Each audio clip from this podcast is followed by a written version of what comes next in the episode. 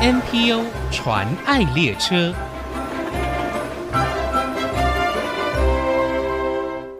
听众朋友，大家好，我是王淑荣，欢迎收听 NPO 传爱列车。政府为了因应高龄化社会老年人照护上的需要，早在二零零七年就推出长照一点零政策，但当时因为编列的预算少、限制多，导致民众使用率低，政策推行得非常缓慢。直到二零一七年，长照二点零的政策正式上线，增加许多服务项目，并扩大服务范围，照顾更多有长照需求的民众。不过，相较资讯较为发达的都会区，偏乡民众恐怕还是不了解政府到底提供了哪些长照服务，有哪些补助可以申请，还有个人是否符合长照及补助的条件。今天介绍的 NPO 组织、社团法人台湾元光社区关怀协会，希望透过偏乡的社区服务，帮助社区成员及弱势家庭能找到支持的力量，实践社区照护理念。为偏乡部落的长辈和小孩尽一份心力。请听协会创会理事长林江志颖理事长的分享。欢迎今天的两位来宾，社团法人台湾元光社区关怀协会的理事长，他也是创会理事长林江志莹。志莹您好，你好，苏荣姐，你好。我们也欢迎元光的理事张庭瑜，张理事您你好。好，淑荣姐，你好，各位听众，大家好。我知道志莹是来自台东的阿美族，是 您原本是一位音乐老师，哎，吹长号的，可是现在投入了社服工作、哦，从音乐家转换跑道变成公益家，是不是可以跟我们分享这一段？好，那因为我从小到大，我的母亲呃娘家是住在玉里。嗯，那我们小时候呢，最怕半夜接到电话。为什么？那因为很多亲戚就是半夜打电话，通常来讲就是亲戚需要去送急诊。啊、对然后我母亲的娘家刚好在玉里，刚好是嗯到花莲也要一个小时的时间，到是台东也要一个小时的时，也要一个小时的时间。嗯然后所以很多亲戚就是在送医的过程当中就过世了，哦嗯所以这个成为我们一个从小到大的一个阴影。是，好，那虽然我从小是在呃市区长大，嗯，我从小就学音乐，是我国中的时候就来台北那光仁读音乐班。哦，那我在都市读书的时候，事实上，都市的医疗的资源跟偏乡其实是差距很大是，的。其实到现在还是对，哦然后所以我们其实内心就是一直有一个渴望，我们嗯希望可以，呃，我们现在已经也年近半百了，那我们希望可以有机会可以去，呃，嗯回服馈务自己的部对，回落，馈回馈自己所学的，回馈自己的部落，所以嗯才集合一群很专业的志同道合的伙伴，嗯然后我们就是来服务偏乡的长辈这样子。是。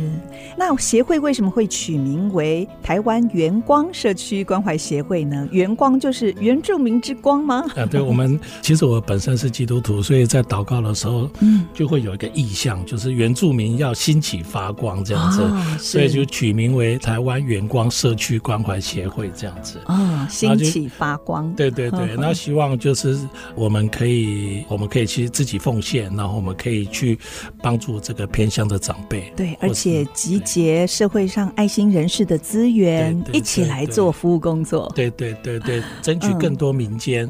哦是企业的资源，然后投是入到部落里面，对，可以让部落有一个自主支持的一个能力。嗯，哦，然后可以帮助他们，帮助长辈可以在部落里面可以安心的养老，是，所以这是我们呃协会的初衷，这样子。对在地安老。对哦对对对对。哎，那请问婷瑜是什么时候加入协会？还是从一开始也是创会的会员？哦呃，我们这边的医疗团队，呃，里头有护理师、医学检验师，也有嗯营养师。哦，您就是医学检验的部分医学检验的对背景，然哦后呃，大概是创会之前，我们在筹备的时候就已经对接起来了。而且我知道协会还没有成立以前，其实你们就已经自发性的团队，就是到各个偏乡来做服务工作，对不没有对？错，没有错。嗯，嗯，是在二零一九年、二零一八应该就开始了。二零一八就已经开始了。对，那协会是在二零二零年的时候成立。对对哦，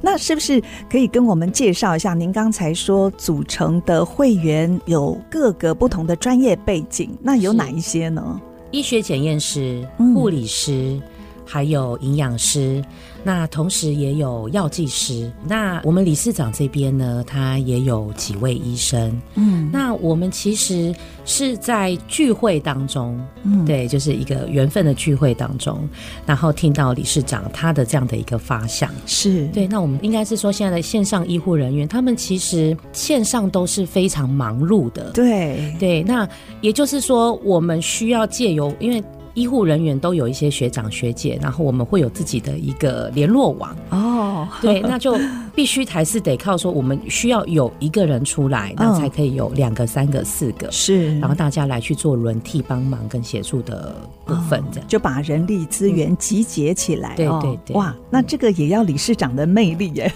是不是？他很帅，至于他很帅，最重要是很有爱心，是的，爱乡爱部落，不只是服务屏东的部落，甚至现在是全台，对不对？呃，没全错，台的原乡，呃，目前我们应该有服务花莲、台东、新北、哦桃园、是新竹，我们新竹也有哦，对新竹对，地区坚持乡应该是啊新竹、对对吗？坚对对持对对对新竹还有一个五峰乡哦，五峰乡嗯对不要对忘记对我们。对对对对对，所以 嗯我们协会大概合作的现在文化健康站跟社区关怀据点应该超过六十个单位这样子。哇，有六十个单位，对那对蛮多的哎。对对对，那刚才平瑜说有医检师、营养师这些医学背景的哦，医疗背景的人才哦，专业人才。其实你们还集结了一些你们服务工作上的需要，比方像运输公司，还有辅具公司，是不是？就是跟那个索荣姐跟各位听众分享，嗯，其实呃，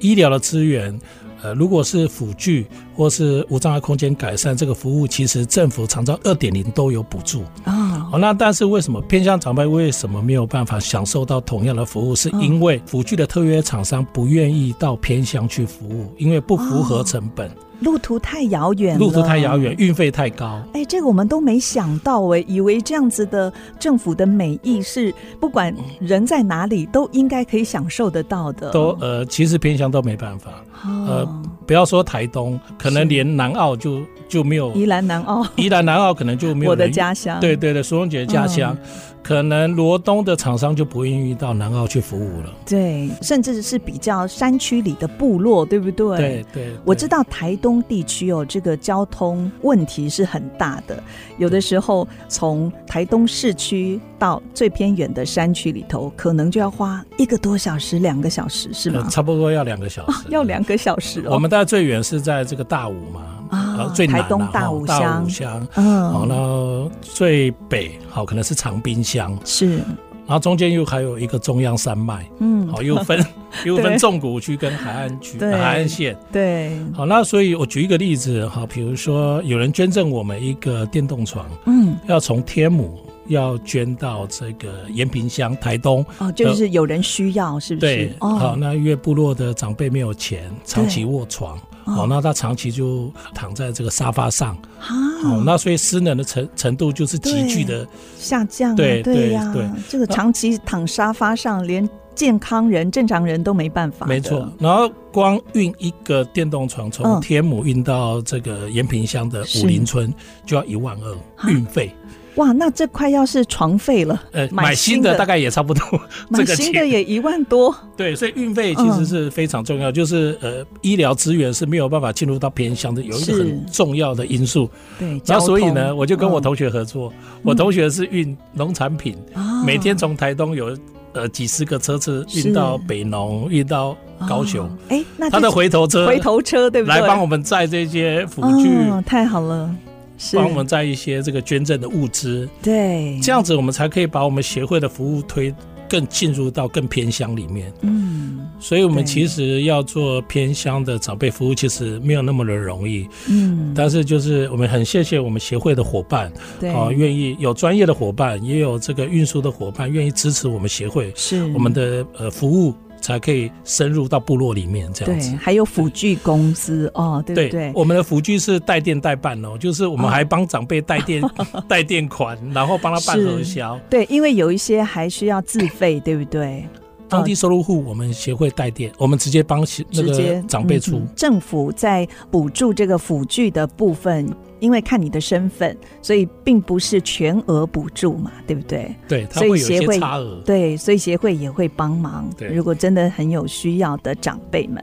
刚才在一开场的时候也谈到了，其实偏乡居民恐怕有一些人还是不太了解政府到底提供的哪一些长照的服务，或者是呃您刚才说的补具的补助，连申请的方式跟这样的资讯也都不知道哦。所以对啊，你们真的是扮演了一个桥梁的角色。那下一段我们继续再请智盈理事长还有婷宇理事来跟我们分享协会从成立到现在哦，虽然只有短短四年多的时间哦，但是你们的服务内容非常的多元。休息一下广告过后，继续听两位来宾的分享，马上回来。我在乎，我能够，我来改变。With I see miracle comes again。I see 九七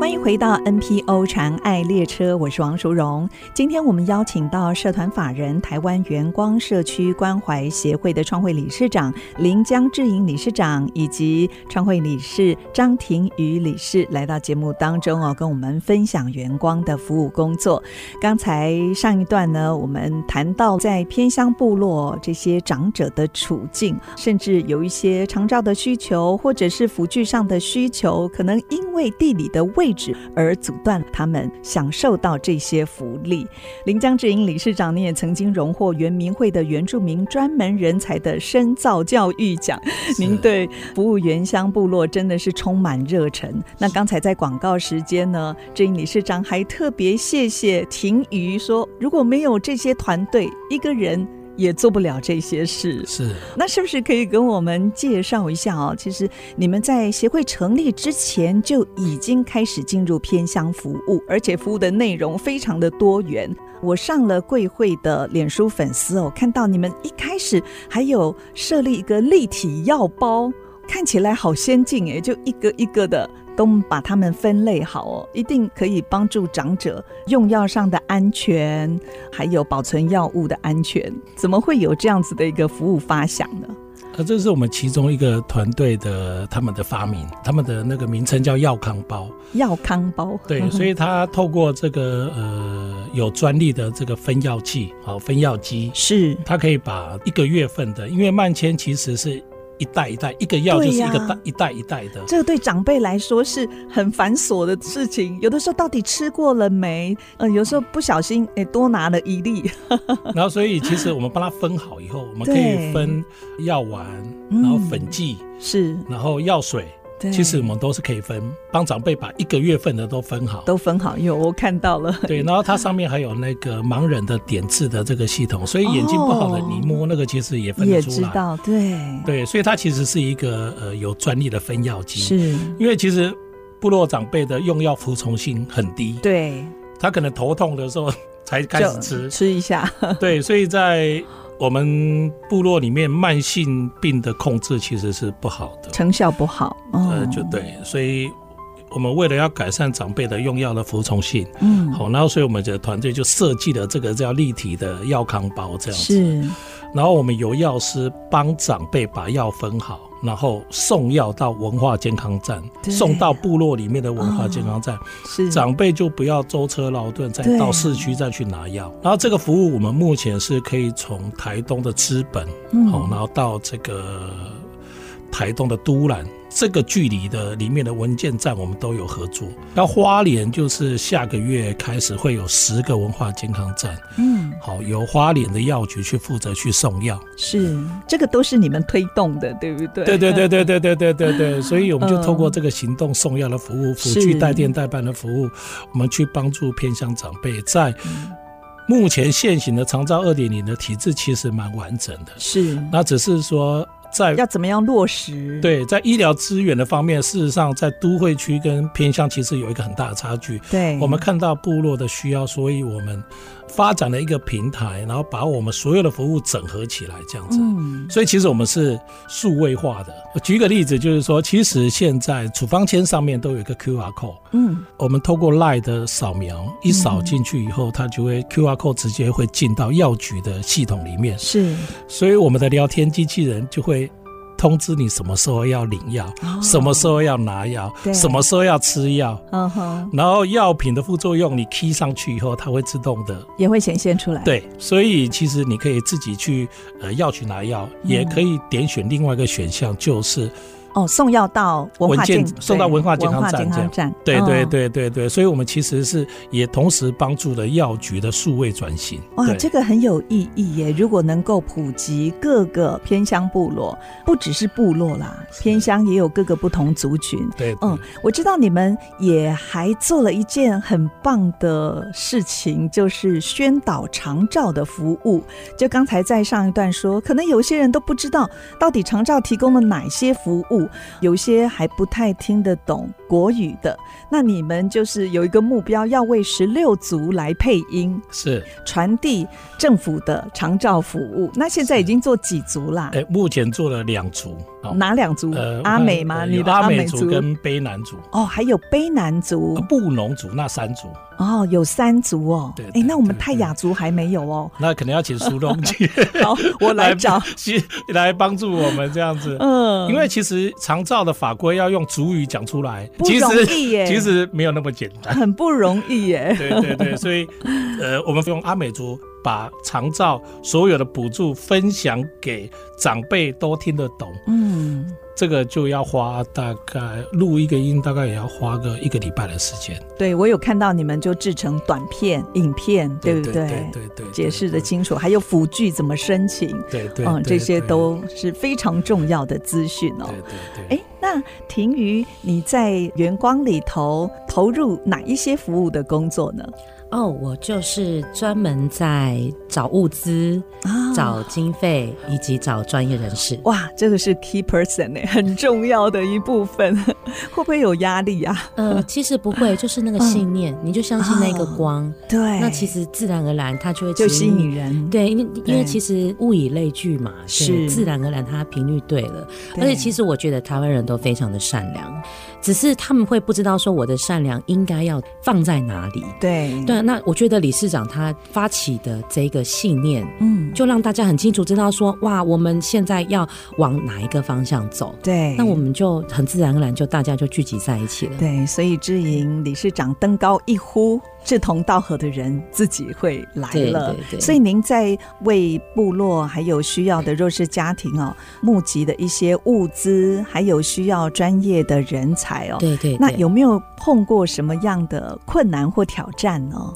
到目前呢，方向跟就是流程，我们其实都非常的清楚跟是透明。我们里面有一些数据化的部分，对，我们的专业人士他们其实在义诊跟服务的过程当中，其实这个数据化是非常的非常重要的。是其实偏乡，你甚至有的时候可能连连连长辈沟通上面，因为其实都对还是会有一些障碍。是但是这个数据化就让我们让我们这些专业人士们，他其实很清楚知道说，哇，那我们现在可能需要再追踪哪一些部分。哦，我们这边提供的就蛮简单的，就是就傻傻的就专业的部分嘛。嗯，对，那那其实身边的人看到我们在做，因为我们自己以身作则，那嗯他们询问出来我们有什么计划，当然就可以很容易轻易的对接上了。嗯对，那从过去到现在哦，有哪一些单位或者是呃企业伙伴有加入你们的爱心行动呢？志英理事长，就是呃，有幼儿康国际股份有限公司，然后红鼎兴业哦嗯哦呃有限公司捐赠给我们很多的奶粉嗯，哦、米精、麦精，是然后还有餐包，例如说牛肉餐包嗯哦，或是一些快餐包，对，然后这些物资，其实在去年的疫情嗯哼，去年的这个地震，对，花莲那时候地震，对，它其实在这个乡公所防疫物资还有他们物资还没有到位的时候，我们协会的物资其实是可以第一时间就是到达这个灾区，所以给部落的长辈其实有一个非常重要的支持。对，然后甚至在这个地震的时候，花莲地区的这个自来管的管线是损坏的，是，出来的水其实都是那个污泥浊水、的污浊的对泥水。好，那我们那时候就是送瓶装水，大罐的嗯哼瓶装水，对，大概送了大概两三个卡车的车次哇进去，这样子。嗯，在花莲，在花莲嗯玉里那个地方，是啊，也是刚好是我母亲的这个娘家。嗯好，那所以其实物资的捐赠是我们协会目前做的比较成熟的部分。是，好，那这个偏乡的这个行动送药，我们就是慢慢的推广。嗯哼，好，那因为这个服务其实是不太容易这样子，对，因为送药一定要有药师才能送，是，对，所以这个其实也有牵涉到专业，我们需要合法。嗯，好，那所以还这要个符有合法规，对要符合法规。对，好，那所以这个部分我们还是在持续在努力当中，这样子。是，其实台湾原住民是最早定居在台湾的族群哦，对于这片土地有更深的情感连结。那现在很多的企业也推动了，呃，像零碳啊、线索，还有 ESG 的整体表现决策。那元光未来服务工作是不是也朝这样的方向来落实呢？呃，我们为了响应呃呃政府推动 ESG 的政策，所以我们协会也成立了 ESG 小组，那希望在这个社会责任这个部分，我们可以跟企业来合作，然后我们争取更多的资源进到部落里面，那希望部落可以建立自主支持的力量，希望台湾这片土地可以更美好。是，所以如果有听众朋友或者是企业也想跟你们一起联合关心偏乡的长辈，还有偏乡部落的需求，我们可以透过哪些方式跟你们联络？是不是？是，呃，如果要是有感动的听众或是企业，你可以透过我们社团法人台湾元光社区关怀协会的脸书专业，或嗯是打协会的专线二三五六七五六四，那我们会有专人留下联系的方式。是，这个好是台北的电话，对是不对对，是？我们协会零二二三五六七五六四，对对对哦对对，那我们就是后续我们有各项的偏向的服务，我们就会邀请大家一起来参与。是，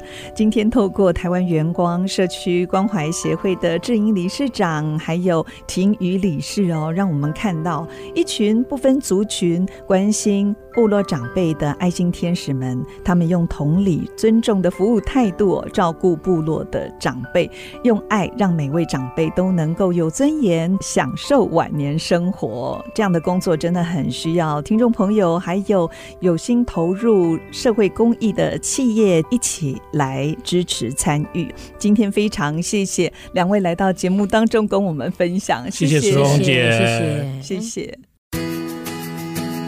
真情传爱，大家好，我是社团法人台湾元光社区关怀协会理事长林江志怡。好，我们协会的宗旨是幸福长照我来帮。那我们欢迎有感动的企业或是伙伴，我们可以一起来关心部落的长辈，可以让部落的长辈在部落里面安心养老。谢谢大家。目前国内 NPO 组织已经超过七千个，透过他们所分享的故事，让我们不止发现台湾的新希望，也一同关怀参与，为他们加油打气。我是王淑荣，欢迎您上 IC 之音网站听更多 NPO 传爱的故事。